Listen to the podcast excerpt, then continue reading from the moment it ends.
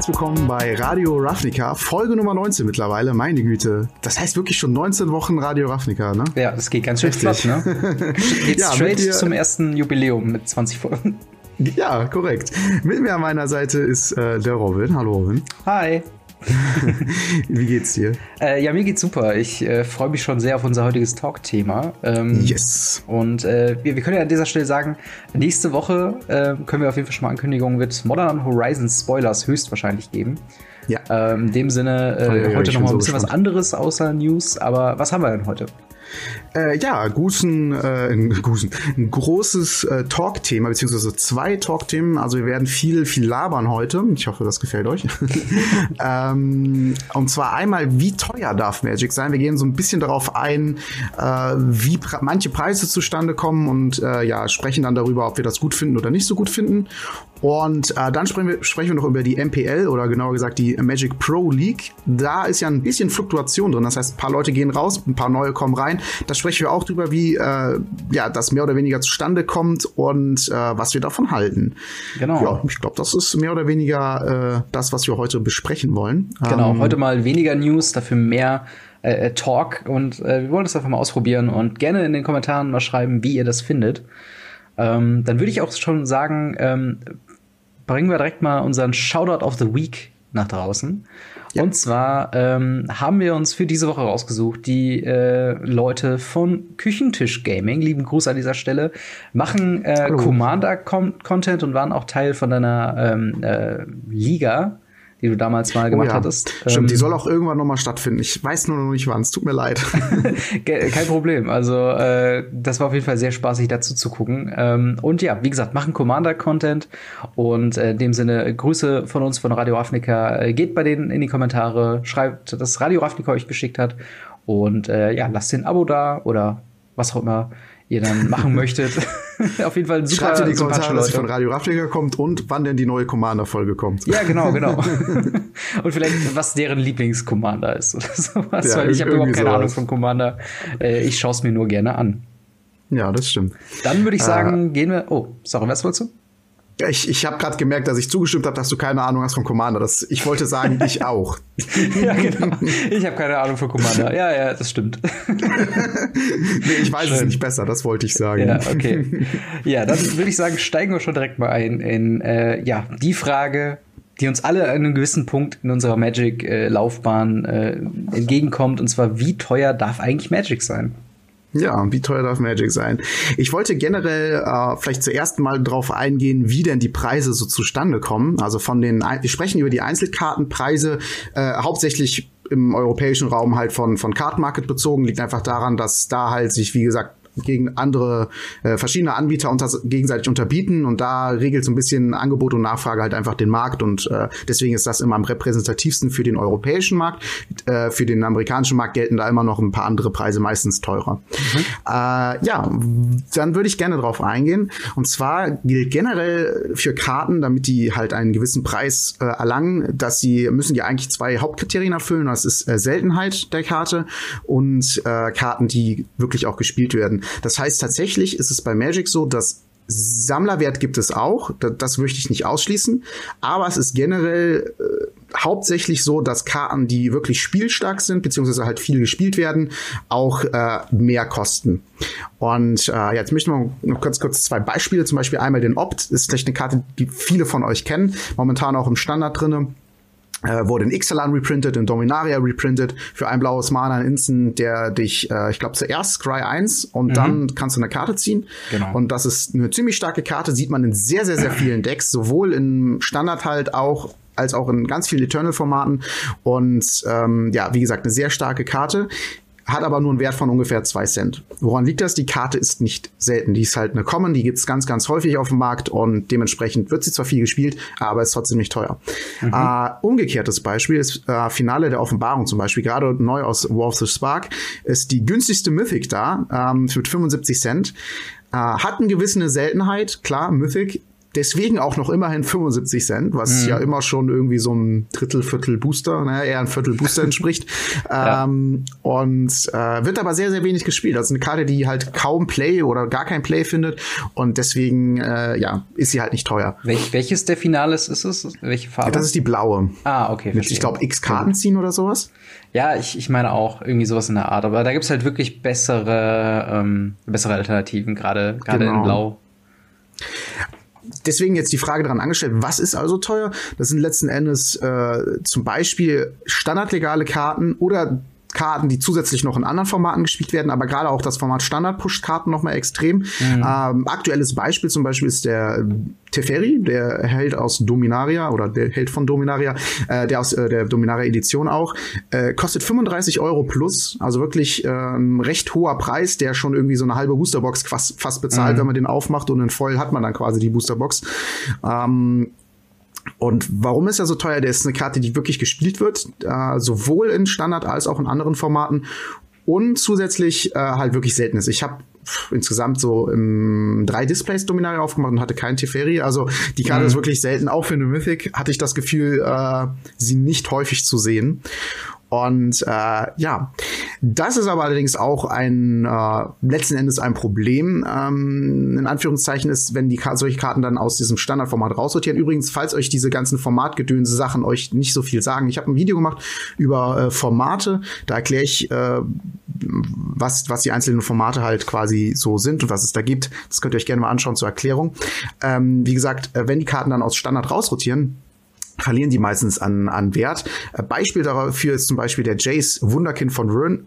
Ich hoffe, ich habe es richtig ausgesprochen. Ja. Ähm, äh, das war damals eine 60 Euro plus Karte, weil damals im Standard waren diese die Fettschlinder noch drinne, die die äh, man sacrificen kann und sich dann ein Standardland äh, in entweder wenn es zum Beispiel die Bloodstained Mire ist in Schwarz oder in Rot raussuchen kann und dadurch, dass dann auch m, mit blaues Fettschländern und so konnte eigentlich fast jedes Deck diesen Jace spielen, äh, weil die einfach noch gesagt haben, okay, ich splash noch einmal kurz blau mit rein, damit ich den Jace spielen kann, weil der war einfach zu gut. Mhm. Äh, und dementsprechend war die auch sehr sehr hoch nachgefragt. Zusätzlich halt auch eine Mythic selten Seltenheitswert war gegeben 60 Euro plus war für die Karte locker drinne.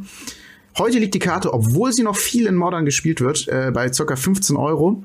Liegt einfach daran, dass halt wirklich Spielbarkeit wegfällt, sobald Standard wegfällt. Standard ist wirklich ein großer Block, der den Wert von Karten hochhält. Deswegen auch vielleicht hier der erste Tipp guckt mal, welche Karten demnächst rausrotieren und äh, mhm. wenn ihr sie nicht braucht, verkauft sie jetzt, bevor, solange sie noch gespielt werden, bevor sie halt rotieren, äh, so ungefähr zwei Monate bevor die Karten rotieren. Das ist jetzt übrigens mit dem Set nach dem Core-Set, also Ende 2019 ja. äh, kommen viele Leute auf die Idee, Karten zu verkaufen. Deswegen äh, vielleicht jetzt schon mal drüber nachdenken, wenn ihr sie nicht braucht. Genau, so ein bisschen Sammlung aus Dünnen habe ich tatsächlich auch schon gemacht und oh, ja. äh, am besten jetzt schon auch in auch in Karten, was heißt investieren. Aber man sieht ja zum Beispiel, dass sich äh, der neue Teferi äh, Time Raveler auch zu so einem äh, Staple entwickelt, weil der gefühlt ja. in jedem dritten Deck irgendwie vorkommt oder in jedem einzelnen Deck bei Arena. Von daher, ähm, ja, auf jeden Fall eine gute Empfehlung, sich schon früh genug Gedanken zu machen, welche ähm, Karten man noch tatsächlich behalten möchte, weil sie gespielt werden oder warum man sie überhaupt behalten will äh, mhm. und ob man sie nicht besser verkaufen sollte. Genau. Ja, äh, dann äh, gibt es natürlich noch einen weiteren Faktor, der geht jetzt wieder darauf ein, dass die Karte halt einfach nicht so viel verfügbar ist, wie sie gerne äh, ja, gespielt werden möchte. Äh, Beispiel dafür ist zum Beispiel also eine Karte, die einfach lange nicht mehr gedruckt wurde. Beispiel dafür ist äh, Ugin, der Geisterdrache. Der wurde in Fate Reforged bisher nur gedruckt. Mhm. Hat jetzt einen Reprint in Anführungszeichen in der Mythic Edition gekriegt, in der aktuellen hat die Karte nicht günstiger gemacht. Das äh, war einfach nur ein, äh, wenn ja. ihr sie jetzt noch krasser haben wollt, dann kauft euch die für 250 Euro. Äh, aber wie gesagt, der liegt bei 55 Euro plus ungefähr, was auch recht viel ist für ein Set, was ja gar nicht mal so lange her ist. Äh, hat aber einfach halt keinen Reprint gekriegt, ist ein Tron-Staple, äh, also ist ein, äh, Tron ist ein, ist ein Deckart in, in, in Modern. Mhm. Unter anderem. Äh, und äh, ja, dadurch äh, sehr wichtige Karte drin, 55 Euro plus. Das heißt, es ist einfach, die Nachfrage ist halt sehr hoch und es wurde nicht oft gedruckt. Und nicht oft gedruckt, beziehungsweise nicht mehr gedruckt, führt uns auch zu, unweigerlich zu dem Thema Reserved List. Mhm. Das ist ein Thema, ähm, das ich schon länger mal ansprechen wollte und wir auch, glaube ich, ab und zu mal so ein bisschen an, angeschnitten haben. Ähm, das ist letzten Endes eine Liste, wo Wizards gesagt hat, die Karten, die auf dieser Liste stehen, werden nie wieder gedruckt in Papierform. Sei es in irgendeiner Special Edition oder einem Standard, sowieso mhm. nicht, aber äh, letzten Endes, diese Karten werden nie wieder gedruckt. Und äh, das sind Karten, die teilweise sehr, sehr stark sind. Karten müssen aber noch nicht mal stark sein. Letzten Endes sind die halt, sind es halt sehr alte Karten. Und ähm, ja, klar, darunter zum Beispiel die Power 9. Das sind mhm. natürlich die starken Karten. Das sind die, Power 9 sind die Karten, die mehr oder weniger als äh, stärksten Magic-Karten äh, gehandelt werden, kann man vielleicht so sagen. Ja, ähm, oder zumindest Fall. zu den stärksten gehören äh, deswegen auch Power halt. Äh, darunter gehören die fünf Original Moxe, das sind Artefakte für null Mana, die man direkt tappen kann, die dir dann, äh, je nachdem, welche Farbe die haben, äh, halt für, beziehungsweise die haben ja keine Farbe, aber je, je nachdem, welcher Mox das ist, die einen eine bestimmte Farbe machen, äh, halt entweder schwarz, blau, wie auch immer. Mhm. Ähm, mit einem Wert von ungefähr 5000 Euro plus. Das ist der günstigste Preis. Das ist jetzt wirklich auch nur der Faktor, ich möchte diese Karte gerne haben und ich möchte diese Karte gerne in meinem Deck spielen. Darauf kommen wir auch gleich noch zu sprechen. Ja, es gibt Leute, die spielen die Karten in Decks. Mhm. Ähm, und wenn man eine Karte in guter Kondition haben will, ist die wirklich sehr selten. Und da spielt natürlich dann auch der Sammlerwert rein. Und dann können die wirklich ein großes Vielfaches von dem Wert sein, was ich jetzt gerade aufgerufen habe. Bestes Beispiel dafür ist äh, der Black Lotus mit 25.000 Euro kann man sich den günstigsten zurzeit bei Card Market kaufen. Es gibt auch nur so ungefähr fünf bis zehn auf dem Markt ja. in Europa. Und wenn die Karte aber äh, Top-Konditionen hat, es gab mal eine, die jetzt so von einem halben Jahr vielleicht verkauft worden ist über eBay ähm, die war gegradet irgendwie 9,5 oder so. Also es gibt ja so ein Grading-System in mhm. Amerika, wo die Karten gucken, ob die gute Konditionen haben, ob die gut gedruckt, also gute Farben und ob die gut gecentert sind und so weiter und so fort. Und ich glaube, die ist für über 100.000 Dollar weggegangen tatsächlich. Also wie gesagt, es kann wirklich ein Vielfaches der Karte, äh, des, des Wertes, den ich jetzt gerade aufgerufen habe, wert sein, wenn mhm. denn ähm, die Kondition entsprechend gut ist. Und letzten Endes führt das hier wirklich ja jetzt zur Frage, was, was ist der Sinn dahinter? Warum, warum macht man sowas? Und ähm, ja, letzten Endes ist so der größte Grund und der dafür spricht halt einfach, dass die Leute, dass die Leute sagen, ja, hey, meine Magic-Karten oder die, die, diese Reserved-List-Karten von mir, die behalten ihren Wert beziehungsweise steigern sogar noch ihren Wert. Für mich ja. ist Magic auch etwas, in das ich gerne investieren möchte. Das ist auch etwas letzten Endes, wo, worüber gesprochen wird, wenn natürlich so ein Black Lotus für 100.000 Euro verkauft wird oder Dollar verkauft wird, dann sprechen da Leute drüber und das macht natürlich das ganze Thema wieder größer. Letzten Endes ist es aber trotzdem so, dass diese Karten in gewissen Decks gespielt werden und da ist jetzt wirklich meine Frage an dich, Robin. Was hältst du davon? Macht das für dich Sinn, das ganze Thema, oder bist du da mm, voll gegen? Also gerade in Bezug auf die Reserved List prinzipiell ähm, bin ich da gegen, dass es sie gibt. Äh, ich glaube, der, der große Aufreger, warum man die überhaupt reingebracht hatte, war, äh, weil es einmal bei einem größeren Turnier, nagel mich nicht drauf fest, welches und wann das ungefähr war, da wurde tatsächlich äh, Black Lotus nochmal reprintet. Ähm, und zwar in so einer Special, äh, ne, von wegen hier Preiskarte, der legendäre Black Lotus damals äh, Ach, so in dem ersten Set. Und da wurde reprintet und darauf gab es einen Shitstorm, sondersgleichen weil natürlich alle Investoren und alle Leute, die diese Karte äh, in, in Near-Mint-Kondition in ihren Foldern hatten, gesagt haben, okay, jetzt verlieren aber unsere Karten ja an Wert. Das ist schon ein herber Verlust. Und zwar ein herber Verlust im amerikanischen Rechtssystem auch im rechtlichen Sinne. Das heißt, wenn eine Entscheidung die Wizards of the Coast quasi macht zu einem äh, Verlust, in, du hast ja eben die Preise genannt, äh, selbst nur irgendwie 25 Prozent an Wert verliert, dann hat das schon erhebliche Auswirkungen auf die finanzielle Situation der Investoren. Und mhm. ähm, dementsprechend äh, wurde halt dann von, von, bevor das jetzt in irgendeine rechtliche Situation, also vor Gericht oder sowas geht, wurde halt von Wizards of the Coast gesagt, okay, äh, ich glaube, das war sogar damals noch in einem, in einem, äh, in einem Magazin, was, was Wizards of, Wizards of the Coast äh, rausgebracht hatte. Hier, das ist die, das ist die Reserved List. Natürlich wurde die später auch online gebracht. Äh, und die Reserved List bedeutet übrigens, dass äh, wir diese nicht mehr äh, reprinten werden äh, weil wir halt wertschätzen wollen, dass Leute diese alten Karten äh, behalten wollen und sie ihren Wert behalten wollen.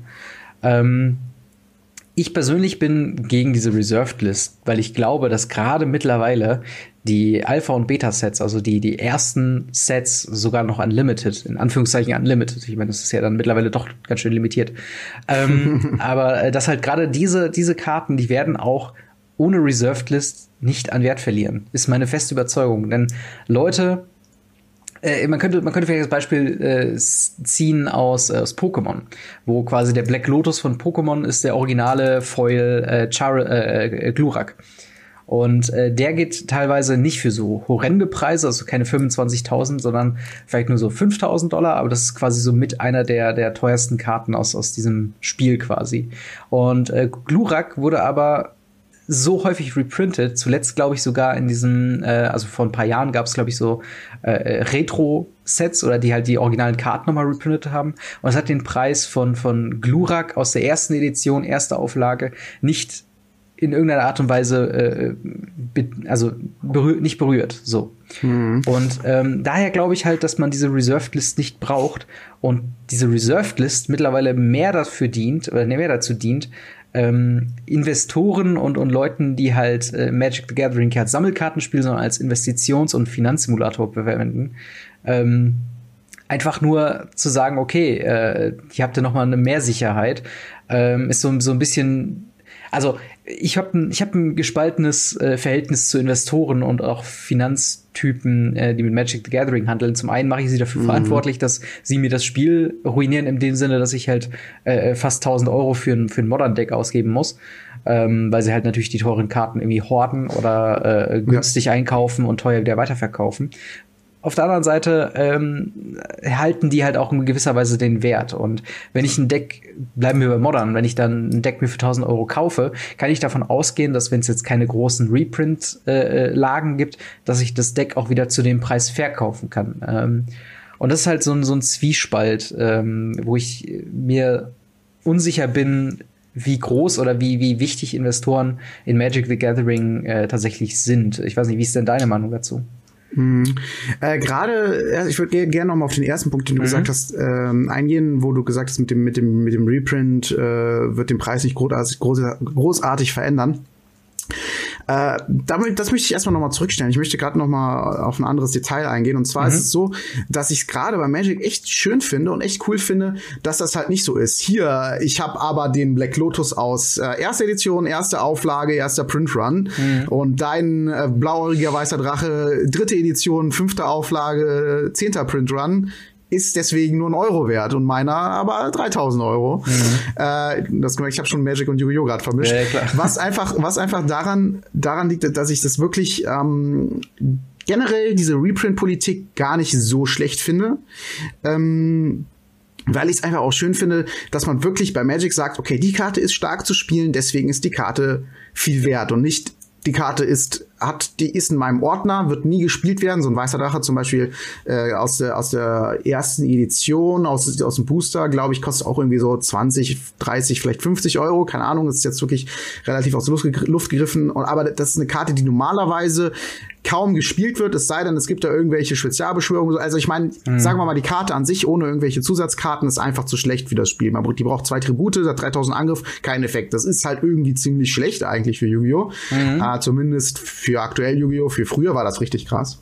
Aber ähm, wie gesagt, ist das halt einfach nur eine Sammlerkarte und ich finde es ganz cool, dass bei Magic hauptsächlich tatsächlich auch um Spielstärke geht. Das heißt, dass du weißt, dein Black Lotus in deinem Ordner, den kannst du auch spielen und der ist super gut und deswegen ist er auch so viel wert. Natürlich spielt trotzdem der Sammlerwert mit rein und deswegen glaube ich auch, dass wenn die Karten irgendwie in einer anderen Art und Weise, vielleicht mit einem neuen Artwork oder so reprintet werden, dass die Originalkarten vom Wert her nicht so krass beeinflusst. Nichtsdestotrotz ist es so, dass der Demand, also die Nachfrage nach diesen originalen Black Lotus deutlich zurückgehen wird. Denn ähm, die Leute, die das wirklich spielen wollen, äh, das Spiel, die werden dann die günstige Version halt kaufen letzten Endes. Aber mhm. das ist halt genau der andere Punkt, also genau die andere Seite, die Leute, die das spielen wollen.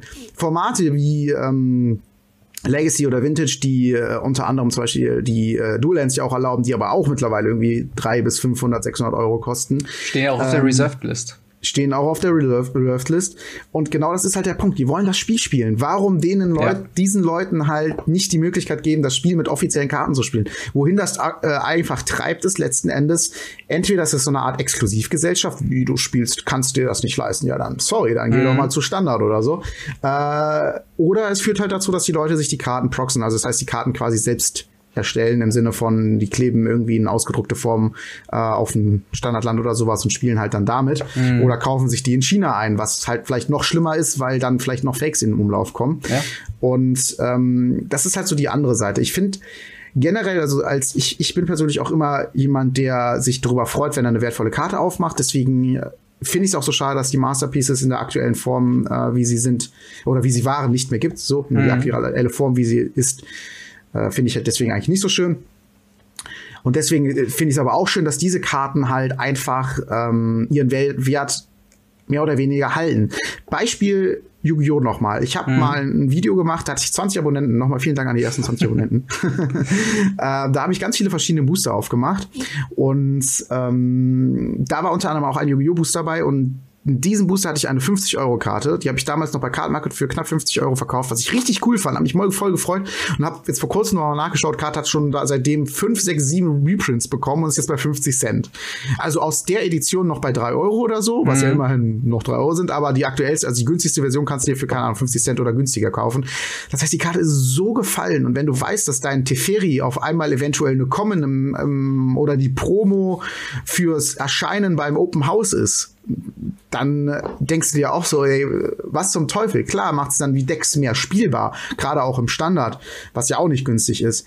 Aber trotzdem denkst du dir doch als aktueller Spieler, Mensch, ich habe die 50 Euro für diese Karte bezahlt oder ich habe so und so viele Booster dafür aufgemacht. Äh, und jetzt gibt's die einfach so, weißt das fühlt mhm. sich so unrewarding an, so, so, so, so falsch irgendwie letzten Endes. Wobei, und deswegen ist das, ja? Ja, wobei, wobei da kommt ja noch dazu, äh, da kommt ja noch ein gewisser Zeit, äh, äh, Zeitrelevanz quasi mit rein. Also ich sag mal, wenn du die Karte, die ist ja dann zu dem Zeitpunkt wahrscheinlich so teuer geworden, äh, weil sie auch noch in irgendeiner Art und Weise gebraucht wurde oder, oder ich sag mal so andersrum, du würdest die Karte ja nicht für 50 Euro kaufen, wenn du sie nicht brauchst.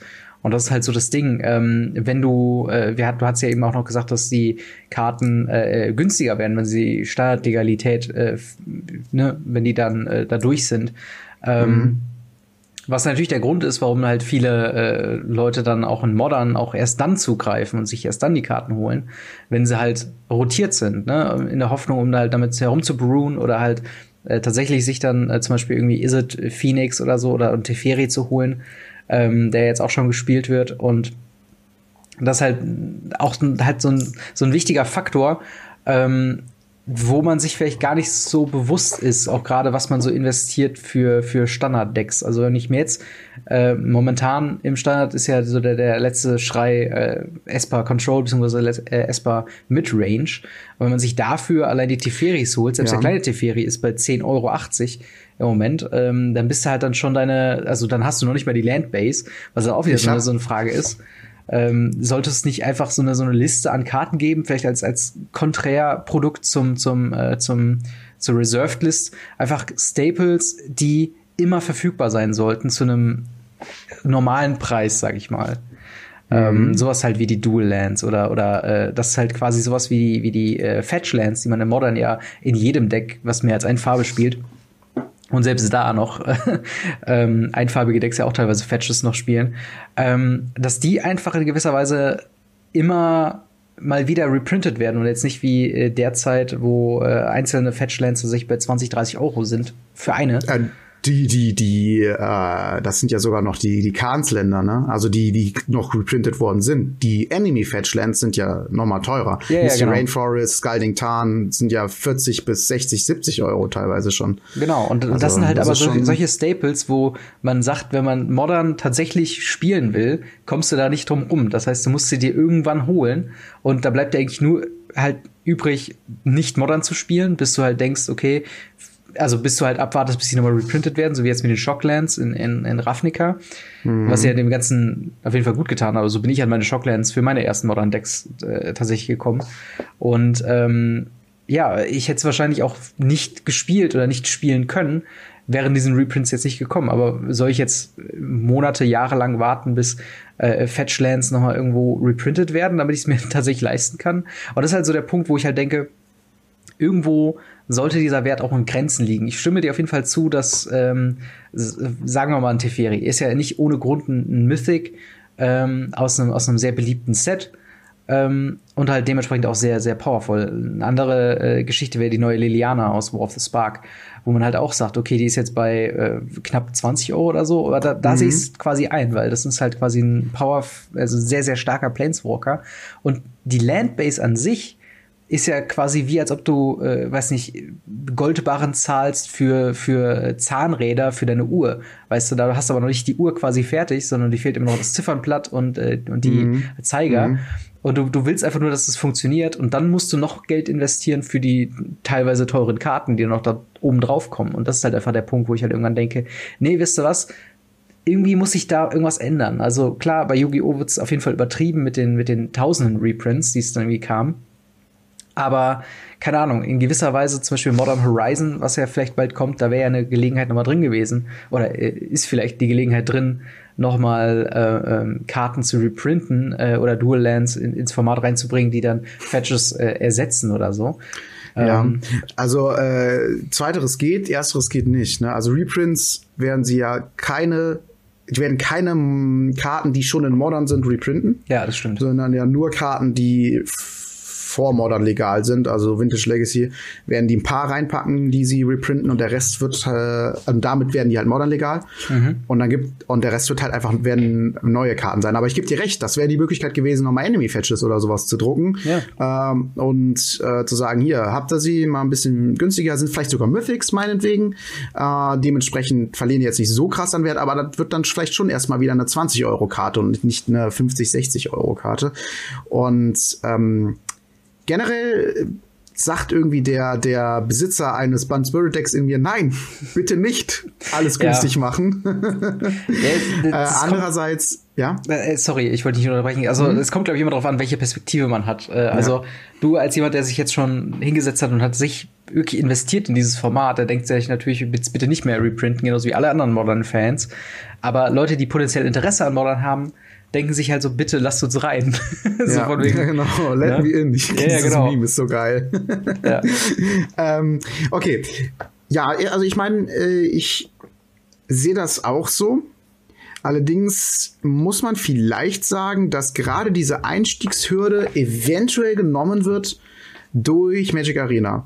Nicht im Sinne von äh, Modern, das ist Schwachsinn, denn da wird es, also in den nächsten drei Jahren sehe ich Modern nicht auf Arena äh, und wahrscheinlich auch länger nicht. Ich sehe allgemein nie Modern auf Arena. Also die genau, werden ihr eigenes Modern machen. voll viele Karten einfach genau. implementieren.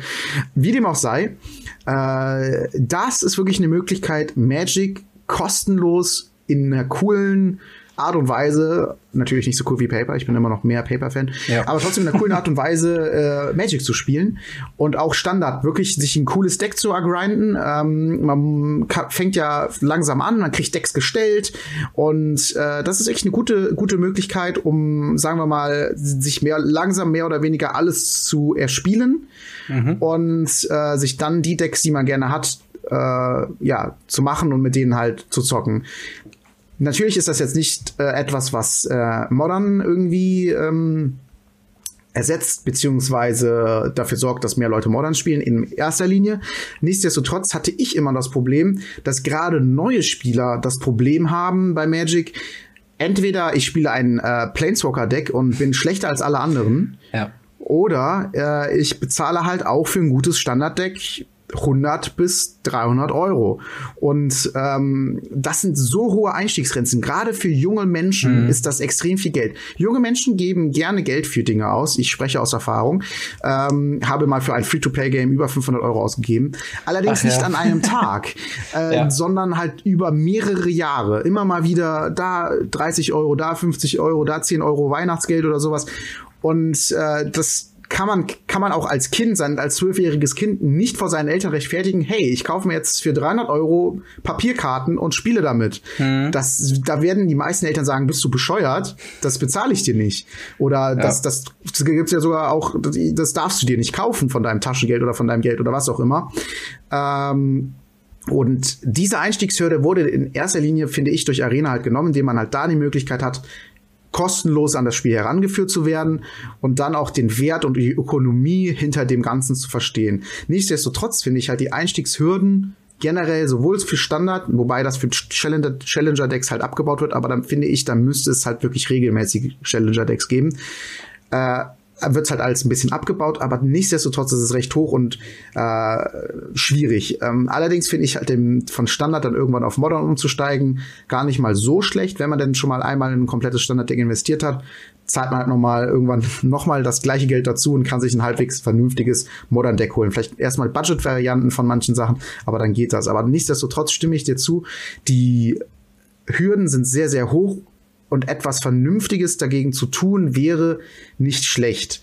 Ob es jetzt wirklich eine Liste an Karten ist, die man quasi Panini-mäßig sich bestellen kann bei Wizards, weiß ich nicht, schwierig, aber irgendwas, äh, irgendwas zu machen wäre eigentlich nicht schlecht. Nicht sich zum Beispiel die ganzen Reprints, weil das haben die ursprünglich gesagt, die Fetchländer ja, die werden alle kommen in Standardsets. Wir machen die wichtigen Modern Reprints in Standardsets und mhm. dann ähm, habt ihr die allen Karten und die halten sich das ja doch immer noch ein bisschen alles zurück, damit sie irgendwann mal die eine krasse Modern Edition raushauen können oder die eine krasse Mythic Edition oder sowas. Und äh, das sehe ich halt problematisch.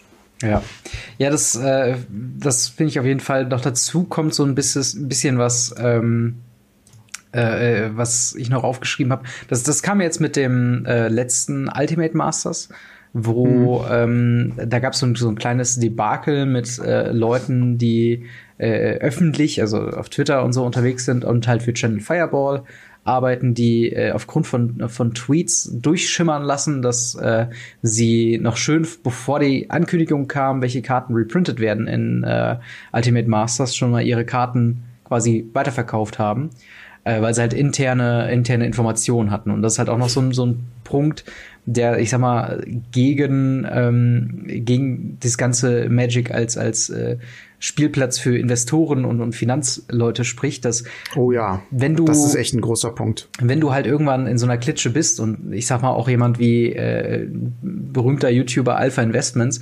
äh, der kennt natürlich seine seine Leute und der wird seine seine Informationsquellen haben, auch bei Wizards of the Coast selbst nehme ich mal an.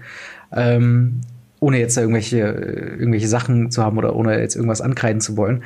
Allerdings äh, kann man sich einfach schon zu gut vorstellen, dass diese Leute ähm, ganz genau sich darüber informieren, welche Karten reprintet werden und dass da, äh, ich meine, wir haben ja immer wieder Leaks gehabt bei Magic the Gathering, dass irgendwie vorher, ich glaube bei Ixalan wurde, glaube ich, mm, ähm, äh, alles gespoilt. wurde alles schon vorher gespoilert, bevor offizielle Spoiler-Season war. Bei selbst bei War of the Spark letztens kam ja auch äh, noch äh, inoffizielle Spoiler zu der zu der eigentlichen Veröffentlichungsroutine mm. quasi dazu. Und wenn dir sowas passiert bei einem Reprint-Set, dann und quasi nicht alle haben auf diese Informationen Zugriff, entsteht einfach eine gewisse Informa äh, Informationsungleichheit von so, so halbintern, die dann irgendwie äh, ja, die dann sich das zugunsten machen. Und dann ist dieser dieser Markt, der eigentlich öffentlich relativ fair ist und relativ gleich ist. Also jeder kann äh, äh, zum Beispiel bei Card Market sich äh, dann äh, ne, Karten einstellen zu dem Preis, den er glaubt, äh, den seine Karte wert ist. Und so entwickelt sich dann irgendwann der Durchschnittspreis, zu dem die Karte dann wirklich verkauft wird. Und ähm, wenn das aber nicht mehr gegeben ist, dann fällt das ganze System so ein bisschen durcheinander. Ich meine, ja. im großen Stil. Das ist halt einfach unfair, ne? Das ist letzten Endes sind das äh, quasi so Marktabsprachen oder sowas. Ja. Das wird halt auf dem offiziellen Finanzmarkt äh, mit, äh, mit riesigen Strafen bis hin zu Gefängnis halt geahndet, ja. ne? Äh, natürlich äh, sagt, also es ist nicht das ganz das Gleiche, aber es werden doch hohe Preise verlangt äh, für teilweise für Karten. Und wenn die Reprints fürs Galdingtan und also für die Enemy mhm. Irgendwann mal kommen, dann kann ich mir schon vorstellen, dass die Leute, wenn die die 100, 100 gebunkert haben oder so davon oder 200 und die dann auf einmal so nach und nach auf den Markt schmeißen, mhm. damit einem Gewinn beziehungsweise eine, eine Verlustvermeidung von mehreren tausend Dollar haben werden. Ja. Und ähm, beziehungsweise äh, den Leuten, die die dann kaufen und sagen, oh, hier macht einer mal jetzt einen großen Buyout, äh, beziehungsweise nee, einen Sellout, so, äh, da kaufe ich mich mal ein, das lohnt sich ja jetzt, den, den verarschen sie ja letzten Endes und ähm, das ist wirklich etwas, was extrem unfair ist hm. und so nicht funktionieren kann eigentlich, also nicht funktionieren darf. Also das ist echt etwas, das sehe ich auch als Riesenproblem an. Genau, und, und gerade das, ähm, dass halt der Magic-Kartenmarkt natürlich nicht, weil unterm Strich geht's ja immer noch einfach nur um Sammelkarten, ne? Das darf man ja. auch nie vergessen, das ist eigentlich ein Spiel, ne? Und aber trotzdem, wenn dann Leute das halt als, äh, als Gelegenheit sehen, äh, den, den Kartenmarkt äh, so auszunutzen, als ob es halt ein, ein, Aktienmarkt oder ein, ein äh, offizieller äh, Finanzmarkt ist, nur ohne die rechtliche Regulierung, dann, und, und ich meine, sowas, sowas tendenziell ist es nicht ausgeschlossen, dass Leute das halt machen. Das halt, ähm, ich habe Geschichten gehört von, von Leuten, die bei Grand Prix oder bei Magic Fest oder so herumlaufen mit Binder voller Tamagolfs, die aber dann keinen offiziellen Marktstand haben, sondern einfach quasi sich mit dem Trade Binder irgendwo in eine Ecke setzen und dann quasi dort einen Markt betreiben, wo man auch sagen kann, okay, sind die Leute nicht irgendwie verpflichtet, dann auch zumindest einen Stand anzumieten bei diesem Event? Weil im Endeffekt machen sie ja nichts anderes wie die Leute, die dann dort äh, mhm. tatsächlich verkaufen und, und äh, ne, sowas. Und das ist halt dann, wo so ein bisschen die Grenzen verwischen, wo ich mir einfach mehr Regulierung wünschen würde, weil ich glaube, dass es halt dem, dem Finanzmarkt, dem Spiel und im Endeffekt dann auch die Zugänglichkeit für neue Spieler auf jeden Fall helfen würde, wenn diese ganze Geschichte, sie muss nicht komplett verschwinden, aber ich, ich habe halt immer wieder das Gefühl, dass ähm, gerade Finanzleute sowas halt immer ganz gerne ausnutzen um halt äh, äh, ja das schnelle Geld zu machen, weil es halt ein unregulierter Markt ist und da einfach so Sachen gehen wie ich kaufe mir jetzt alle keine, keine Ahnung die, den neuen Kahn. Ich kaufe mir jetzt einfach für für 10.000 Euro kaufe ich mir alle Kahns, die für 10 Euro oder 10 bis 15 Euro eingestellt sind und verkaufe sie dann für 20 Euro. Und da solche Sachen gehen, oder wir haben jetzt die Mythic Edition zum Beispiel gehabt, was ja, ähm, wo ich ja auch auf Reddit gesehen habe, dass Leute teilweise neun bis zehn Boxen bekommen haben, weil sie das, das Ebay-System irgendwie ausgetrickst haben oder halt mit mehreren Accounts eingekauft haben. Und die, ich meine, wie viel, wie viel geht jetzt eine Mythic Edition? 800 bis 1000 Euro, also eine Sealed. Das ist einfach Geld, Geld direkt geflippt. Also, also du, du kaufst für 300 mhm. Euro ein und bekommst halt das Dreifache irgendwie wieder raus. Das ist einfach was, was eigentlich nicht gehen sollte. Und äh, äh dementsprechend dann auch nicht erwünscht war von Wizards of the Coast, die ja eigentlich gesagt haben, okay, zwei Boxen pro Person. Und äh, dann stehst du da als Privater da, der vielleicht sogar noch ähm, dann eine Cancellation bekommen hat von dieser Mythic Edition mhm. und äh, noch nicht mal dann in das Kriterium reinkommt, einen 20-Euro-Gutschein oder äh, dieser Uncut Vollsheet zu bekommen. Dann denkst du ja auch mhm. so, ja geil, dieser Vollidiot von, von Investitionstypen oder sowas, der, der äh, alles an Magic the Gathering hasst, der hat neun davon, bekommt ein Riesenvermögen davon. Und ich sitze hier, äh, bin Fan des Spiels und bekomme eine Karte nicht, die ich gerne haben möchte und muss jetzt das doppelt und dreifache zahlen, wenn ich es überhaupt noch mhm. haben möchte.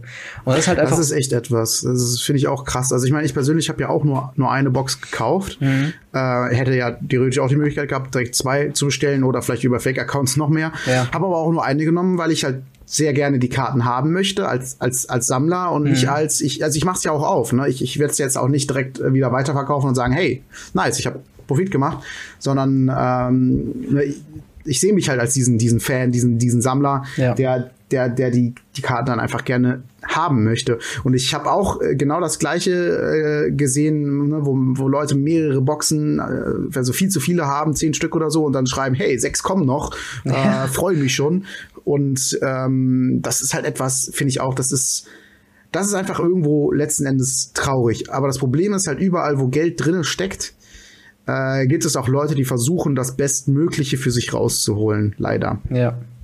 Ja, das ist halt gerade bei so Premium-Produkten wie halt die Mythic Edition, die sich halt dafür einfach anbieten, wo ich mir auch gut vorstellen kann, dass halt auch einfach Leute, die noch nie was mit Magic zu tun haben, einfach denkt, okay, ich kaufe das für 300 Euro an, kann es für 1000 verkaufen na klar, investiere ich da rein, so, ne? Wäre ja doof, wenn nicht. Ist ja eigentlich geschenktes Geld.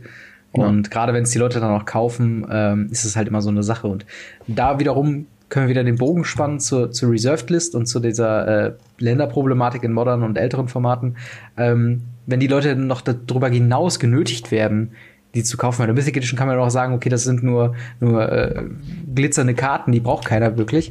Ähm, aber wenn sie jetzt irgendwann, du hast ja eben Ugin gesagt, das ist quasi der einzige Reprint in dicken Anführungszeichen, der von Ugin seit Jahren kommt.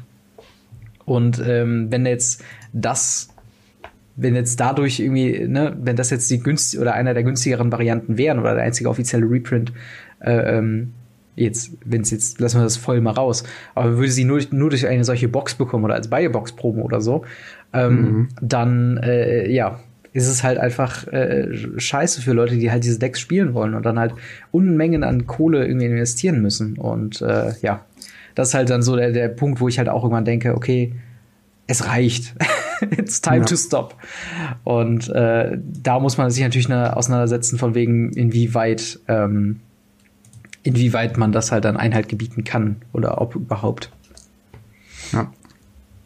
Also insgesamt kann man sagen, äh, das ist ein sehr, sehr schwieriges Thema. Es ist schon ziemlich komplex.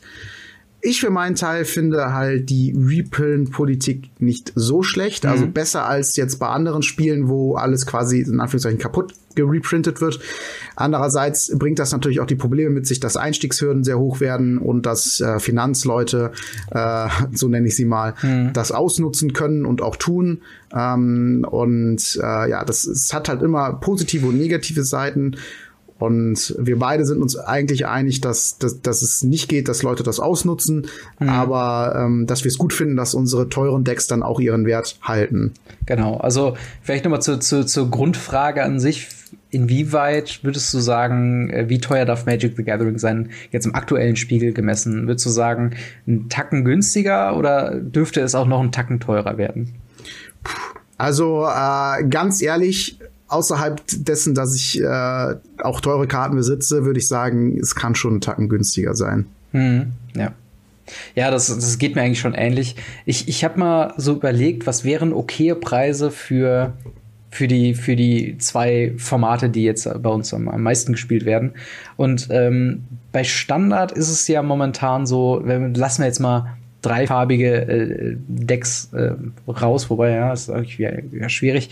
Aber ich würde sagen, so ein, so ein Standarddeck wäre preislich gesehen für mich ganz okay beim Rahmen so von 150 bis 200 Euro, wo man sagen kann. Boah, das okay, ist schon recht viel. Ja, aber ich meine, ne, so, so ein Esper Control ist, glaube ich, dann noch mal weit drüber über das äh, oder, oder andere Decks sind wieder weit drunter. Ja, das heißt wenn quasi, du da irgendwie zwei TFRs spielst, bist du ja schon bei 100 Euro knapp. Ja, ja, genau. Und das, das, ich bin halt so am überlegen, das sind jetzt quasi Maximalpreise. Also alles darunter ist natürlich mhm. auch vollkommen okay, habe ich kein Problem mit.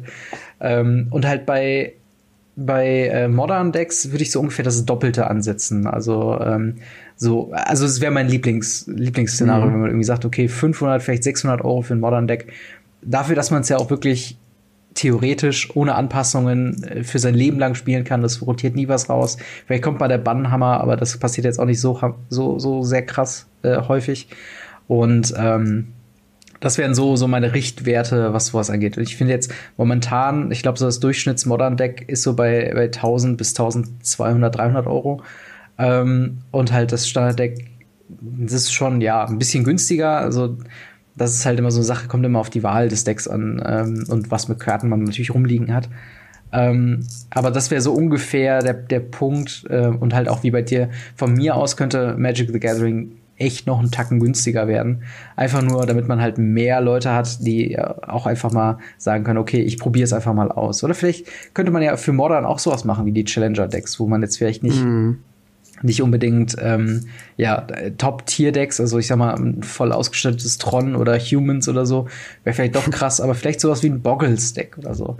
Irgendwas, was halt auch mit mit ähm, mit einer Handvoll äh, Shock und Bodylands funktioniert oder oder äh, eine Burn-Variante oder sowas. Wenn sowas käme, kam würde, wo die, die Einstiegshürde einfach nicht so hoch ist wie jetzt derzeit in Modern. Ähm, das, das würde, glaube ich, schon viel äh, der Gesundheit des Spiels auch helfen. Ja. Ein Tipp, den man, den ich da letzten Endes noch äh, geben kann, ist, mhm. wenn euch das alles zu teuer ist, spielt, spielt erstmal Draft. Das ist für ja. ein Event ungefähr 10 Euro, vielleicht 12 Euro. Und äh, das ist so, wie wenn ihr Freitagabends irgendwie feiern gehen würdet und noch günstiger sogar. Und deswegen, äh, ja, vielleicht spielt eine Runde Draft, da kriegt ihr auch ein paar Karten am Ende. Und ähm, das ist dann vielleicht erstmal das Format, was euch äh, interessiert. Genau, ich habe auch tatsächlich letztens im, im äh, Pro Points Podcast, wo sich drei äh, tatsächlich, äh, ich glaube sogar MPL-Member und äh, Pro-Spieler äh, unterhalten haben, wie sie auf neue Deck-Ideen kommen. Und da gab es auch dann der Hinweis von jemandem, ich, ich, ich drafte halt viel und wie die Draft-Decks funktionieren, so versuche ich halt, was wäre die beste Version im aktuellen Standard dafür. Was ich einen interessanten Ansatz Coole finde. Idee. Ja, das, das können wir mal ausprobieren. Auf jeden Fall. Ähm, ja, also ich glaube, ich hätte nichts mehr zu dem Thema. Ich weiß nicht, hast du noch was? Äh, ja, nee, MPL ist eigentlich ein gutes Stichwort, ne? Genau, das dann, ist eigentlich das nächste Thema, was ihr habt. Dann hau mal raus. Dann würde ich nämlich da noch drauf eingehen. Und zwar, wir haben ähm, MPL besteht aus äh, 32 Spielern, also die Magic Pro League, ähm, die äh, ursprünglich ähm, ausgewählt wurden aufgrund der äh, Anzahl der Pro Points. Also ähm, diejenigen, die am meisten in kompetitiven, also hochkompetitiven Turnieren die besten Ergebnisse äh, erwirtschaftet haben. Und damals, als die Topspieler quasi gewählt wurden, ähm, hat es sich sehr, sehr schlecht angefühlt für die äh, Pro-Spieler, die dann auf Rang 33, 34 und so weiter dann waren, weil die dachten, okay, wir sind so knapp dran vorbei, sind vielleicht mit den Pro-Points sogar gleich auf mit Leuten, die dann genommen wurden. Und da gab es halt so ein bisschen äh, Diskussion in der Ursprungsankündigung. Jetzt haben wir den Fall, dass wir äh, mittlerweile drei äh, Magic Pro League Member ähm, äh, dass sie die Magic Pro League aus unterschiedlichen Gründen verlassen haben. Zum einen äh, Owen äh, Turtenwald oder Tur Turtenwald, ähm, der aufgrund von, der aufgrund von äh, sexuellen Belästigungsvorwürfen äh, gegenüber einer anderen Pro-Spielerin äh, quasi dann entfernt wurde, weil sich da auch dann Rechtsverfahren äh, ange, angeschmiegt haben. Äh, dafür äh, schon, ich glaube, im letzten Monat oder vor ein paar Wochen gekommen ist äh, Autumn Burchett, ähm, die ja auch äh, die Mythic äh, Championship 1 gewonnen hat, meine ich. Ähm, mhm. Dann hatten wir äh, lang und breit in den letzten Wochen äh, über den Fall Yuya Watanabe gesprochen, der jetzt auch mhm. entfernt wurde, nicht nur aus der Magic Pro League, sondern auch aus der Hall of Fame und darüber hinaus noch um 30 Tage, äh, 30 Monate Bann von jeglichen offiziell sanktionierten Wizards of the Coast Events bekommen hat. Ähm, und dann haben wir noch den Fall Gary Thompson, der äh, nicht entfernt wurde, sondern freiwillig quasi sich zurückgezogen hat, weil er ähm, also man muss sagen, zum Fall Gary Thompson, das ist eine Person, die schon in der Vergangenheit oft mit Protestaktionen versucht hat, das Spiel gerade im kompetitiven Rahmen zu verbessern. Also es gab einmal ähm, den Fall, wo er, glaube ich, äh, es, also es ist schon länger her, wo Magic Online, der Vorgänger von Magic Arena, wo man auch Modern und Co. spielen kann, ähm, dass es einfach auf einem technischen Stand war, der jetzt noch schlechter ist äh, als das, was man vielleicht heute äh, betrachten würde, wo einfach Sachen nicht funktioniert haben, wo man äh, ständig um, um irgendwelche Bugs drumherum spielen musste, damit man überhaupt spielen konnte. Und er hat das Ganze äh, quasi dann öffentlich äh, angefechtet und hat gesagt, okay, äh, ich starte jetzt hier so eine, so eine große Protestaktion, bis sie das Spiel ver verbessert haben und sie haben es verbessert und ähm, haben quasi seine Bitten ernst genommen. Außerdem hat er schon mal ähm, bei, ich glaube, dem letzten Magic Worlds Cup, also dem, dem großen Abschlussturnier von so einer, von so einer Competitive Season, hat er auch quasi gesagt, äh, ich möchte da nicht spielen, auch wenn er eines der, der Top-Spieler eigentlich ist, ähm, weil ihm die Art und Weise, wie mit Pros umgegangen wird in Bezug auf Wizards, einfach nicht gefallen hat oder er möchte auch dagegen protestieren. Und ähm, er hat in seinem, in seinem, äh, also in seiner Aussage, warum er dann die MPL verlassen hat, hat er auch gesagt, dass er die Hoffnung hatte, dass er das Spiel zum Besseren verändern konnte, in äh, dem Sinne, dass er selbst ähm, quasi intern dann äh, da die den richtigen Stellschrauben nachziehen kann und Sachen verbessern kann. Äh, aber hat dann gelernt, dass man auch als Magic Pro League Member kaum Informationen bekommt zu den Hintergründen und ähm, teilweise äh, Änderungen äh, auf kurz oder knapp oder noch nicht mal vor der Öffentlichkeit, sondern halt durch die Öffentlichkeit erst äh, ihm bekannt wurden und das hat ihn einfach genervt, wo er gesagt hat, okay, ich möchte nicht weiter Teil dieses Systems sein mhm. äh, und ist quasi auch mehr so eine Protestaktion, warum er sich dann aus der MPL verabschiedet hat. Ähm, und jetzt wird es interessant. Ähm, jetzt kommen nämlich zwei neue Leute, die dann für Watanabe und Thompson reinkommen. Und das ist einmal äh, Jan Mikonen, äh, auch bekannt unter Savage, ähm, der bei dem Mythic Invitational sehr gut performt hat, der eigentlich ursprünglich, ich glaube, von Hearthstone kommt. Mhm. Und die äh, Tatsächlich jemand, den ich da auch verfolgt hatte, als ich äh, viel Hearthstone gespielt habe. Mhm. Äh, und dann die Jessica äh, Estefan, ähm, die äh, zum einen die erste weibliche äh, als erste weibliche Mitglied von ähm, der MPL äh, ist und ich glaube auch die einzige lateinamerikanische äh, äh Mitglieder, äh, Mitglied dann von dieser MPL ist.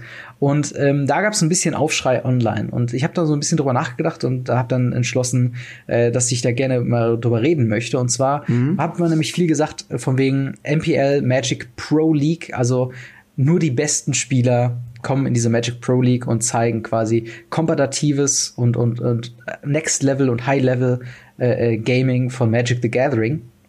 Und jetzt haben wir hier jemanden, der äh, dem Spiel erst vor kurzem hinzugefügt wurde, der das Spiel nicht schlecht spielt, genauso wie Jessica Estefan. Ähm, das sind beides sehr, sehr gute Spieler und auch Artem Burchett kann man dazu nehmen. Äh, alles drei super Spieler, die super performt haben. Äh, jedoch im Großen und Ganzen fragt man sich schon, sind das denn wirklich die Top 32 Spieler, die es derzeit gibt? Gibt es da nicht bessere Spieler, die auch im System sind, die auch ähm, jetzt nicht aufgrund von anderen Sachen ausgetreten sind oder dazukommen? Und äh, so ein bisschen scheint die MPL in meiner Meinung nach so eine Identitätskrise zu haben. Auf der einen Seite quasi kompetitive Liga, die das beste Gameplay äh, liefern soll, äh, was es halt irgendwie gibt. Und auf der anderen Seite halt, es soll ja in gewisser Weise auch Unterhaltung geben, denn jeder MPL-Member mhm. ist äh, quasi vertraglich gebunden, regelmäßig zu streamen ähm, und äh, nimmt an dieser kompetitiven Liga teil, die jetzt jedes Wochenende äh, bei Twitch, bei Magic gestreamt wird. Ähm, aber jedes kompetitive MPL-Turnier, ich weiß nicht, ob du da mal äh, reingeschaut hast, ist quasi nur äh, die Aufteilung zwischen äh, Esper, Mono Red und Mono White, beziehungsweise halt Varianten in, in Raktos und Azorius von diesen Decks. Und man sieht immer die gleichen Decks, diese aufeinandertreffen, immer die gleichen verschiedenen Strategien. Ähm, es wird auch von, von Caster-Seite keine Dramaturgie aufgebaut, äh, dass man irgendwie sagen könnte, dass es so ein bisschen unterhaltsam wie Wrestling unterhaltsam ist. So von wegen, da treffen jetzt irgendwie Rivalen aufeinander oder so, sondern es ist halt alles so eine, mhm. so eine, so eine, ähm, homogene Masse, die, wo alles so ähnlich ist. Und das ist halt irgendwas, wo äh, dann auch bei, bei Twitter äh, hat, glaube ich, Saffron Olive mal äh, geschrieben, so von wegen, ist ja schön und gut, dass die Magic Pro League äh, da ist und auch, dass, dass das live gestreamt wird. Jetzt würde ich mir noch wünschen, dass es unterhaltsam ist. Ähm, und äh, darauf kam dann auch ein Aufschrei, wo dann Pro-Gamer sich dann direkt dran gemeldet haben, so, sorry, wir sind Pro-Spieler und keine Comedians. Ähm, und jetzt haben wir halt dann quasi den umgekehrten Fall, dass die Magic Pro League Leute einstellt, die man kann nur annehmen, äh, äh aufgrund von äh, Diversität, äh, aufgrund von, von Popularität Bekanntheit, online ja. und mhm. sowas halt in, äh, investiert und halt nicht die Pro-Spieler, also nicht die Besten der Besten sind. Und äh, da halt die Frage, vielleicht auch an dich, ähm, was glaubst du, müsste die, die MPL dann bieten? Ist, soll, soll der soll die kompetitive Liga im Vordergrund stehen oder soll der unterhaltsam also oder soll es unterhaltsam sein, damit die Leute auch gucken und dann Erfolge wie bei der Mythic Invitational anknüpfen, wo dann jegliche Rekorde gebrochen wurden? Äh, also ich finde tatsächlich, es muss auch unterhaltsam sein, denn niemand ähm, schaut sich etwas an, was er nicht irgendwie spannend findet. Natürlich gibt es sehr viele Spikes unter uns, also Leute, die äh, wirklich das gucken, um besser zu werden, um äh, seinen persönlichen Skills zu verbessern. Aber trotzdem sind, ist immer der Großteil, das sind halt die Core-Fans, die sowieso schauen meistens. Mhm. Und der Großteil von so einer, von so, einer, von so Zuschauern macht es eigentlich letzten Endes aus und Leute, die, die unterhalten werden wollen. Heutzutage ist Zeit ein relativ kostbares Gut. Und wofür wendest du das auf? Und äh, selbst wenn du für etwas bezahlt wirst, dafür deine Zeit aufzuwenden, sagen schon manche, nee, das ist es mir nicht wert. Und dann da Leute zu, zu kriegen, sich dein Event oder sein, dein Turnier oder was auch immer anzuschauen, ist etwas sehr, sehr Schwieriges. Und deswegen ist es meiner Meinung nach so, dass, ähm, dass da auch Unterhaltung eine sehr, sehr große Rolle spielt. Und ich kann mir schon gut vorstellen, dass dann Leute, die regelmäßig streamen äh, und da auch für Unterhaltung äh, sorgen, vielleicht ein etwas sympathischeres äh, Bild abgeben können als Pros, die sich wirklich zu 100% auf das Spiel fokussieren, denen alles andere in Anführungszeichen egal ist. Ähm, deswegen muss ich sagen, finde ich den Mittelweg, den sie gefunden haben, gar nicht so schlecht zu sagen, wir nehmen jetzt hier irgendwelche, äh, was heißt irgendwelche, das ist falsch, wir nehmen hier Leute, die äh, gerade äh, populär sind, aber auch in wichtigen Turnieren gut performt haben. Das heißt, Leute, die eigentlich, die man zu Pros zählen könnte, aber auch äh, die, die Zuschauer binden können. Und äh, schwierig finde ich es halt nur, den Punkt, und das ist halt etwas, was ein bisschen äh, schwierig halt wirklich ist, ist, dass sie zuerst gesagt haben, hey, wir nehmen die 32 besten Spieler und damit haben wir es uns erstens ganz einfach gemacht und keiner kann sich beschweren, denn das ist die Pro League und das sind alle guten Spieler, die es gibt und Punkt. Hm. Das zuerst voranzustellen und dann zurückzurudern und das anders zu machen, das ist halt immer wo der Punkt, wo die Leute sich aufregen und auch meiner Meinung nach halt zu Recht aufregen, wo die sagen, hey, äh, nee, Leute, eigentlich bin ich doch jetzt hier der Nächste, der gefragt werden sollte und nicht jemand, der gerade ein Turnier gewonnen hat äh, und oder oder recht gut performt hat auf diesem Turnier, was ja auch eventuell Glück sein kann oder was auch immer. Mhm. Und ähm, das ist halt so ein bisschen schwierig. Andererseits muss man auch sehen, dass ähm, Leute, also die gehen halt auch so, sagen wir mal mehr oder weniger die Mitglieder auch aus. Also die können ja nicht äh, einfach stuck die, die Liste runtergehen. Da gibt es sicherlich auch Leute, die keine Zeit haben dafür oder was auch immer. Ähm, und da müssen sie auch gucken, dass sie da Leute finden, die auch wirklich, äh, ja sagen wir mal, den Vertrag so erfüllen, wie sie wie Wizard das gerne hätte. Also dass sie äh, sich dann zeitlich auch daran binden, für die zu arbeiten, ist das ja letzten Endes. Und ähm, es ist halt eine schwierige Situation, in die sich Wizards da letzten Endes drei manövriert hat. Ich finde, sie gehen den richtigen Weg. Allerdings äh, kann ich halt auch die, die Aufreger drumherum verstehen. Nichtsdestotrotz finde ich es halt wichtig, dass Leute sich das Turnier anschauen. Und das ist meiner Meinung nach besser mit Leuten, die äh, halt populär sind. Schwierig ist es natürlich nur, dass diese Leute, ich weiß halt nicht, wie diese Wechsel in dieser Liga stattfinden. Mhm. Sind die jährlich oder sind, also wenn die jährlich sind, dann okay, dann kann man da halt ab und zu mal Leute austauschen, die vielleicht gerade nicht gut genug performen oder ja, letzten Endes vielleicht die Leute, die nicht gut performen und dann gegen andere Leute austauschen, um noch ein bisschen, äh, ja, sagen wir mal, Spannung mit wieder mit reinzubringen. Mhm. Und ähm, das ist halt so die eine Möglichkeit, aber das darf dann halt auch nicht zu lange sein. Nicht, dass jetzt jemand, der gerade reingekommen ist und wirklich nicht gut, gut performt, äh, dann die ganze Zeit mitgezogen wird, einfach nur weil er jetzt einen Vertrag hat. Das ist halt, das ist halt schwierig. Da muss man halt gucken, dass die halt dann auch ausgetauscht werden können, wenn sie mehrmals hintereinander halt wirklich nicht gut äh, gespielt haben und dann ähm, sollte das eigentlich funktionieren. Der andere Punkt, den du angesprochen hast mit dem ähm, Kommentatoren oder allgemein mit der Dram Dramaturgie, die da äh, wenig stattfindet, äh, finde ich auch etwas, was, was schade ist. Ich ähm, persönlich, wenn ich mir E-Sport im Speziellen jetzt, sagen wir mal, anschaue, äh, gibt es immer, immer sogar noch zwei unterschiedliche Events. Es gibt die Events, die sind von irgendwelchen Sponsoren, sagen wir mal von irgendeiner PC-Marke, die laden dann zwei bekannte Teams ein und lassen die gegeneinander spielen und die mhm. spielen dann auf dem neuen PC und äh, dann ist das alles auf Spaß aufgebaut. Das, das sieht man richtig. Ich war, ich war schon bei, bei verschiedenen Events. Ich war zum Beispiel bei einem Counter-Strike-Event. Ähm, das war dann so, die haben einen PC vorgestellt und die hatten dann Spaß. Man hat gesehen, dass die mhm. Leute da wirklich gelacht haben, äh, dass das so ein, so ein, so ein Fun-Event ist. Was davon geschauspielt war, keine Ahnung, aber man hat halt Spaß gesehen. Und bei kompetitiven Turnieren sieht man also wirklich, wo es um richtig viel geht, sieht man halt diesen hochkonzentriert, die spielen und dann leitet sich das alles von der Show, die drumherum hab, ist ab, also die Kommentatoren, die ähm, das, das Bühnen, die Bühneneffekte und was auch immer. Das alles leitet sich dann letzten Endes davon ab. Und das ist etwas, was, was Wizards noch lernen muss und auch improven muss, definitiv. Wenn es halt die Spieler nicht bieten können, weil sie halt mhm. halt wirklich gucken müssen, dass sie da ne, ihre Leistung abliefern, dann muss es halt das drumherum liefern.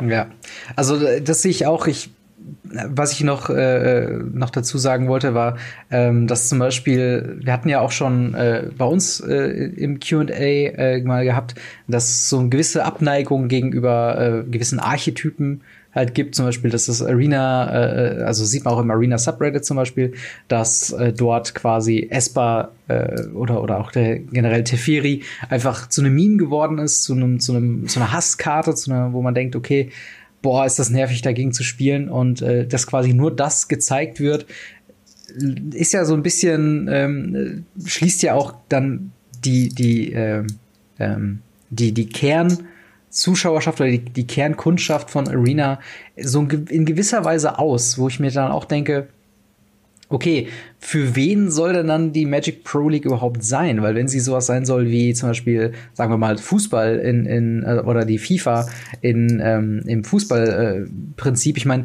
die wenigsten Leute, die tatsächlich äh, FIFA-Spiele schauen oder oder äh, deutsche, ne, ich kenne mich da nicht aus, aber halt Turniere ja, ja. und so weiter schauen, ähm, sind ja auch tatsächlich aktive Fußballer, wo es halt bei Magic wiederum komplett was anderes ist. Also, mhm. also sind ja, du hast eben gesagt, es gibt natürlich auch Spikes. Ähm, die, äh, ne, die dann auch versuchen, ihr, ihr Spiel zu improven und halt tatsächlich in diese Pro-Geschichte mit aufgenommen zu werden. Aber es sind ja vielleicht 10, 20 Prozent von der Gesamtspielerschaft. Es gibt hm, also nicht viel auf jeden Fall, ja. Genau und, und äh, da jetzt so den Fokus drauf zu legen auf ähm, ja bei der gerade bei der Magic Pro League auf nur die besten Spieler, ähm, die dann äh, ja. von denen man dann aber auch drei Monate nach Gründung der MPL dann quasi wieder ab springt und sagt, okay, nee, wir machen jetzt doch irgendwie Free for All oder lustige ja. Leute, Leute, die auch lustig die, sind. Auch die äh, Kommentatoren, ne, die das ja. dann ganz nüchtern erzählen, also sehr sachlich und äh, sehr spikehaftig quasi, ne? Also ja. Genau, genau. So. Und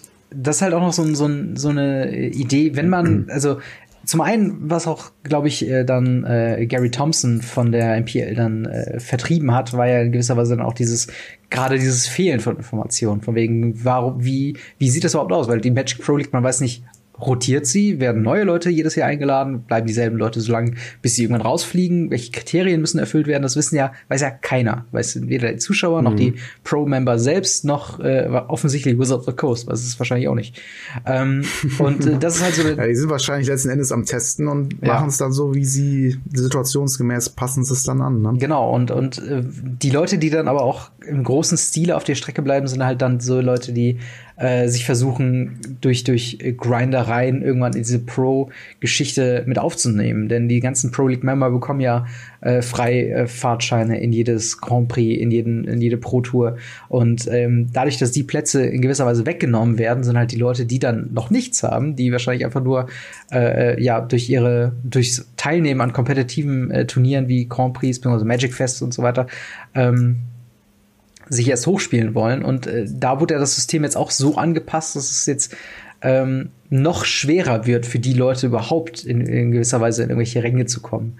Und das ist halt auch so, so ein Problem, wo ich halt denke, okay, ähm, was, was du auch eben meintest, so man kann jetzt nicht am Anfang sagen, okay, man nimmt hier die Top-Spieler, die die beste äh, Ergebnisse raushauen und dann halt irgendwelche unterhaltsamen Leute, ähm, die natürlich auch gute Spieler sind. Ne? Auch man darf, darf auch nicht vergessen, äh, sowohl Savic als auch äh, Estefan als auch Autumn haben alle geile oder was ist geile, also sehr sehr gute Ergebnisse abgeliefert. Äh, und ich sehe gerade, mhm.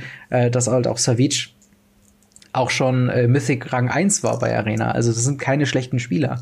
Aber mhm. äh, inwieweit, ähm, da koalieren, koalieren halt zwei Systeme aneinander. Die einen, die halt sich ähm, ihre Position und ihren Fame und so weiter überarbeitet haben durch das alte Pro-System, was jetzt so in gewisser Weise abgekattet wurde durch halt die Änderungen mit Arena und dem neuen äh, äh Mythic äh, anstatt Pro-Point-System und so weiter und so fort. Und halt dann die Leute, die halt äh, famous wurden durch halt Twitch und durch Arena. Und in gewisser Weise ähm, fehlt da jetzt auch so ein bisschen so eine Grundaussage mal zu sagen von Wizards of the Coast, von wegen, ähm, die MPL ist das, das will die MPL, das ist für, äh, oder hauptsächlich für Leute, die halt zum Beispiel kompetitiv sind oder soll halt was sein, was wie äh, FIFA-Turniere in, in, in Deutschland von, von allen konsumiert werden.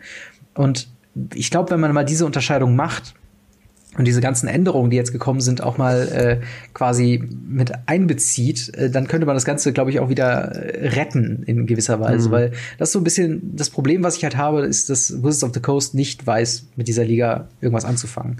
Wir haben gesagt, okay, wie cool wäre es, wenn wir dieses Spiel haben. Okay, dann ist äh, Arena äh, performt übermäßig krass. Und dann sagen, boah, wie gut wäre das, wenn wir jetzt die besten Spieler der Welt quasi vertraglich daran binden, dieses Spiel regelmäßig zu streamen. Und dann passiert das und dann denkt man sich, okay, und was jetzt? So, und in, an dem mhm. Punkt sind wir halt mhm. jetzt, wo man irgendwie sagt, okay, was macht man jetzt damit? Jetzt gibt's halt diese wöchentlichen äh, verschiedenen äh, Ligen, also tatsächliche Ligen, die dann über einen gewissen Zeitraum äh, ähm, quasi auch nochmal Mythic-Punkte verteilen für die, für die Spieler, aufgrund wie sie performen in dieser Liga und die nur unter sich quasi stattfindet. Und ähm, aber irgendwie guckt es dann auch nicht so viele Leute, weil die Leute nicht die Decks mögen, die gespielt werden. Und das ist halt alles so ein, so ein, für mich wirkt es halt wie ein sehr unausgedachtes System, was mhm. eigentlich schade ist, weil da ja viel Kohle hintersteckt und viele äh, Karrieren auch dranhängen, dass das Ganze funktioniert. Und in gewisser Weise würde ich mir vielleicht so ein paar Änderungen wünschen, wie, ähm, keine Ahnung, dass man, wenn man so ein Turnier hat, dass man vielleicht eine limitierte Anzahl von, von äh, Decks spielen muss. Also so von wegen, du darfst halt, äh, weiß nicht, du darfst kein Deck mehr als zweimal spielen oder sowas. Und dann käme automatisch ein bisschen was dazu, wo die Leute wieder einschalten würden, äh, weil sie dann interessante Decks sehen und äh, gute mhm. Spieler, die interessante Decks spielen und halt nicht den Standard-Kram. Das, was wir du Standard probiert haben und ja, nicht genau. funktioniert hat, genau. glaube ich. Aber ja, ich finde auch die Richtung, dass man halt irgendwie die Decks, äh, also dass man verschiedene Decks in irgendeiner Form zu sehen kriegt, das fände ich halt echt cool. Genau, und, und ähm, da komme ich wieder auf, auf den quasi Pro Points Podcast nochmal zurück, ähm, wo dann auch die, die Pro-Spieler sagen, okay, ähm, es macht zu dem Zeitpunkt im Standard keinen Sinn, neue Decks zu testen, weil man ähm, die Zeit lieber verwendet, bestehende Decks einfach zu 100 Prozenten quasi, also nochmal auszubauen, mhm. die Details auszuarbeiten, gegen welches Meter muss ich gut sein. Und das ist halt die Perspektive von, von einem Pro-Spieler. Als Zuschauer denke ich mir, ich sehe die ganze Zeit nur Teferis und das geht mir ganz schön auf den Sack. Ja. Und das ist halt so der Punkt. Und da würde ich mir einfach mal so eine klare Ansage von Wizards of the Coast wünschen, wo die einfach mal sagen, hey, das wollen wir mit, damit erreichen. Das soll so ein Ding sein für alle Leute.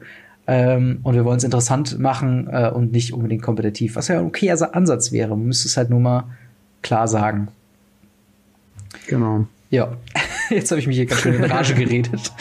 nee, also äh, ich finde, wir sind gut ins Gespräch gekommen. Ja, okay. Ähm, ja, ich würde sagen, auf jeden Fall zu beiden Themen, also zum einen äh, die Finanzwelt in Magic the Gathering, als auch die Änderungen in der Magic Pro League, beziehungsweise ähm, die Richtung, die die Magic Pro League. Lasst da gerne, gerne eure Kommentare äh, mhm. zu äh, bei uns über die, über die bekannten Kanäle, äh, denn das würde mich wirklich interessieren, wie ihr das seht, ob das überhaupt relevant für euch ist. Schaut ihr die Magic Pro League? Findet ihr, dass äh, Magic zu teuer ist und würdet ihr euch da Änderungen wünschen?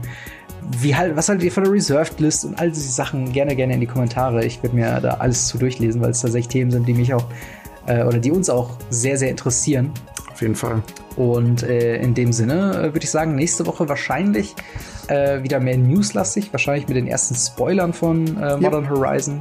In dem Sinne, falls ihr es noch nicht gemacht habt, äh, abonniert diesen Kanal, äh, liked das Video und all drum dran. In dem Sinne, vielen Dank für einen weiteren Podcast Radio Ravnica. Ja, gerne. Danke. Und, zurück. und dann bis zum nächsten Mal. Oder rein. Ciao. Ciao.